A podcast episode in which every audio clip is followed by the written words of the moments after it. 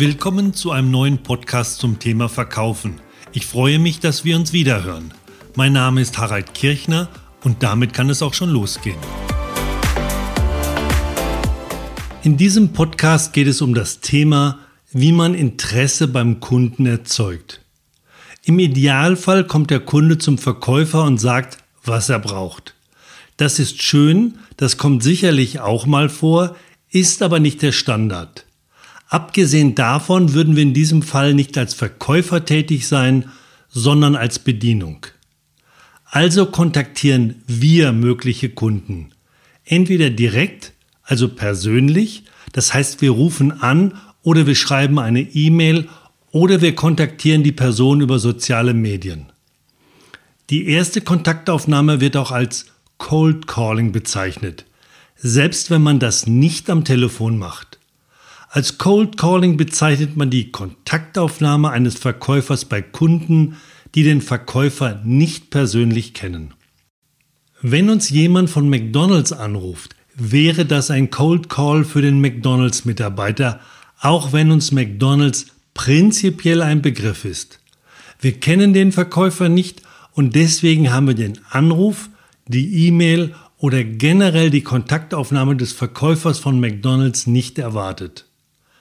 Das grundsätzliche Vorgehen und vor allem auch das Ziel ist dabei immer dasselbe. Man versucht einen Lead in einen Prospect zu verwandeln. Im weiteren Verlauf des Verkaufsgespräches oder der Gespräche soll dann der Prospect in eine Opportunity und schließlich die Opportunity durch einen Abschluss in einen Kunden verwandelt werden.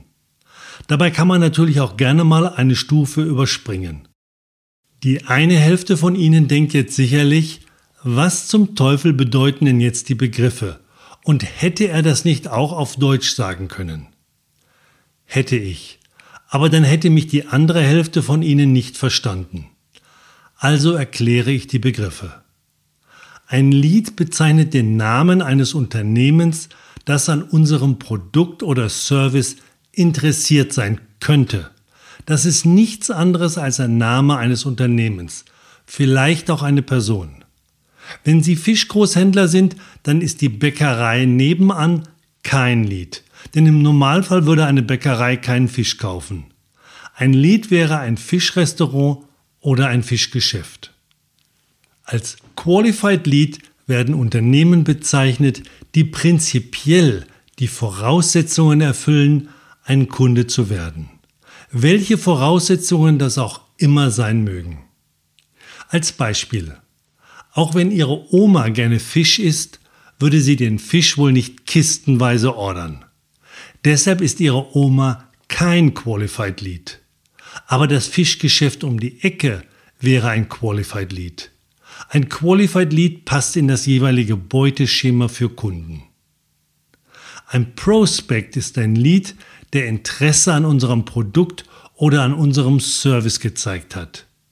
Wenn Sie mit dem Fischgeschäft um die Ecke bereits gesprochen haben und der Fischhändler hat Ihnen gesagt, ja, kommen Sie doch mal vorbei und zeigen Sie mir, was Sie genau im Angebot haben und warum Sie glauben, besser zu sein als mein bisheriger Großhändler, dann ist der Fischhändler ein Prospekt. Ein Ziel bei der Kontaktaufnahme ist es, einen Lead in einen Prospect zu verwandeln. Der Lead soll also Interesse an unserem Produkt zeigen. Interesse am Kauf hat der Gesprächspartner damit aber noch immer nicht gezeigt. Eine Opportunity bezeichnet einen Prospect, der nicht nur Interesse an unseren Produkten oder Services zeigt, sondern darüber hinaus Interesse an einem Kauf. Klingt verwirrend, ist es vermutlich auch, deshalb nochmal langsam. Ein Lead ist nur jemand, den man kontaktieren kann. Ein Qualified Lead ist jemand, der in unser Beuteschema passt. Hat der auch Interesse an unserem Produkt, ist er ein Prospect. Zeigt er jetzt auch noch Kaufinteresse, ist er eine Opportunity. Nach dem Abschluss ist aus der Opportunity ein Kunde geworden. Die Fähigkeit, Kaufinteresse bei möglichen Kunden zu wecken, ist eine Kernkompetenz von Vertriebsprofis. Nur wenn wir diese Fähigkeit besitzen, wird unsere Sales Pipeline immer gut gefüllt sein.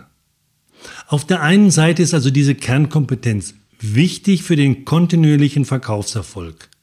Trotzdem oder auch gerade deshalb stellt diese Fertigkeit ein drängendes Problem oder eine große Herausforderung für die meisten Verkäufer dar. Das ist paradox. Deshalb wird die Akquise auf diesem Level von den meisten Verkäufern nicht gemocht. Verkäufer, die das als Herausforderung empfinden, tun dies in der Regel aufgrund eines der folgenden vier Faktoren. Faktor 1. Sie wissen nicht genau, was sie eigentlich tun bzw. tun sollen. Einen möglichen Kunden anzurufen und zu fragen, wollen Sie das kaufen, was ich verkaufe, ist kein Wecken von Interesse, sondern eine Umfrage. Faktor 2. Sie vergessen die Grundregel beim Verkaufen. Wenn der Kunde keinen akuten Schmerz hat oder nicht glaubt, einen zu haben, kauft er nicht. Das ist häufig dann der Fall, wenn unsere Botschaft nicht auf einen möglichen oder tatsächlichen Schmerz des, Interessenten ausgerichtet ist. Wir konzentrieren uns einfach auf das Anpreisen des Produktes oder der Dienstleistung unseres Unternehmens. Kurz gesagt wird in solchen Fällen nur davon berichtet, was das Produkt Tolles kann, statt mit dem Kunden herauszuarbeiten, wie wir ihm helfen können. Faktor 3. Sie erzeugen Ablehnung statt Interesse. Das Ziel besteht häufig nur darin, etwas zu verkaufen. Sie sind nicht daran interessiert, die Situation beim Kunden verstehen zu wollen und dem Kunden gegebenenfalls mit ihrem Produkt oder Service zu helfen. Das spürt natürlich der Kunde und deshalb entsteht Misstrauen und Ablehnung beim Gesprächspartner. Faktor 4. Sie haben Angst davor, als Verkäufer abgewiesen zu werden. Zunächst einmal ist es völlig normal für einen Verkäufer, abgewiesen zu werden. Denn schließlich braucht nicht jeder unser Produkt. Wenn man das vermeiden will, muss man sich einen anderen Beruf suchen. Die Ablehnungsrate kann man jedoch verringern, wenn man die Punkte 1 bis 3 beherzigt. Bevor wir damit beginnen, bei unserem Gesprächspartner für unser Produkt Interesse zu wecken, müssen wir erkennen und verstehen, wie hoch der Schmerzpegel unseres Gesprächspartners ist. Wenn wir verstehen, wie hoch der Schmerzpegel, also die Bedürfnisebene des möglichen Kunden ist, können wir die beste Taktik für das weitere Verkaufsgespräch festlegen. Zur Verdeutlichung nehmen wir einfach mal an, dass Sie eine Bewegungseinschränkung im Arm haben. Die niedrigste und damit schwierigste Stufe im Verkauf ist die Stufe 1. Wenn Sie Ihre Bewegungseinschränkung nicht substanziell behindert oder die Einschränkung keine akuten Schmerzen verursacht, werden Sie sicherlich keine Notwendigkeit sehen, zum Arzt zu gehen oder mit einer Physiotherapie zu beginnen, also etwas zu tun. Genauso ist es bei einem Kunden. In einigen Fällen ist sich der mögliche Käufer noch nicht mal bewusst, dass er Schmerzen hat. Oder er will es sich nicht eingestehen. Oder er will es Ihnen nicht eingestehen.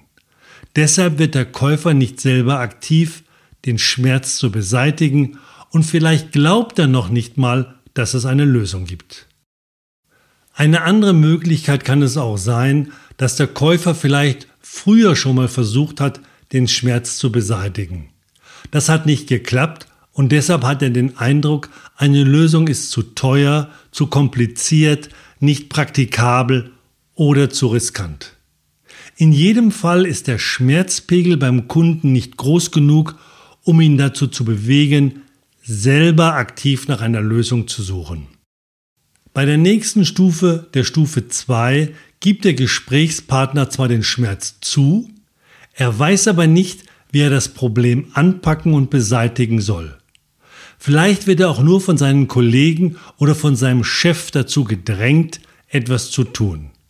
Für uns ist es schon mal hilfreich, dass der Kunde bereit ist, über den Schmerz, die Schwierigkeit oder die Unzufriedenheit mit der aktuellen Situation zu sprechen. In der höchsten Stufe, der Stufe 3, ist sich der Gesprächspartner bereits des Problems bewusst.